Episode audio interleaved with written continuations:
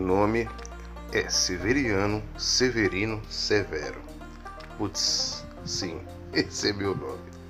Às vezes eu me pergunto que diabo de cachaça meu pai tomou antes de ir pro cartório. Mas hoje vou contar a história da minha vizinha de parede, a viúva Milô, mais conhecida como Dona Milô. Moro em um prédio de 10 andares. Com Augusta, minha filha.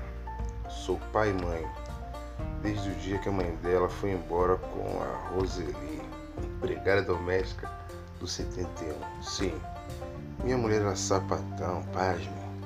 Eu nunca percebi. Como já dizia o poeta, o corno é o último a saber. Moramos no apartamento 111 e Dona Milô no 112. A criatura é muito avarenta, mas quando digo avarenta, é uma coisa doentia, tão esquizofrênica que já a encontrei inúmeras vezes revirando lixo, cara. De madrugada, é claro. Mas por mais maluco e bizarro que isso possa ser, não é o que me incomoda. Meu problema com Dona Milu é que ela economiza palavras. Sim, é. Parece até que falar é pecado. É tortura pegar o elevador com Dona Milu. Quer exemplo? Bom dia, Dona Milu. Dia. Hoje o dia está bonito. A senhora não acha? Não. É uma doideira ver aquele rosto que parece até piscar devagar para não gastar os cílios. Um dos piores momentos da minha vida foi ter ficado preso com ela no elevador. O zelador jura até hoje que foram apenas 20 minutos, mas para mim foram 20 horas. Senti até que minha barba cresceu naquele dia. Mas o cúmulo foi quando o seu José do 23, que sempre me trazia um pedaço de pudim, pedaço esse que lhe era oferecido, um, entre. Eu estava sozinho em casa e queria pela primeira vez ouvir um diálogo de Dona Milu, claro. Estava desesperado, era pessoal. Queria ouvir aquela mulher conversar com alguém. Usei a tática das novelas. O copo no ouvido colocado bem juntinho à parede. Fiquei chocado. Quase aconteceu uma tragédia.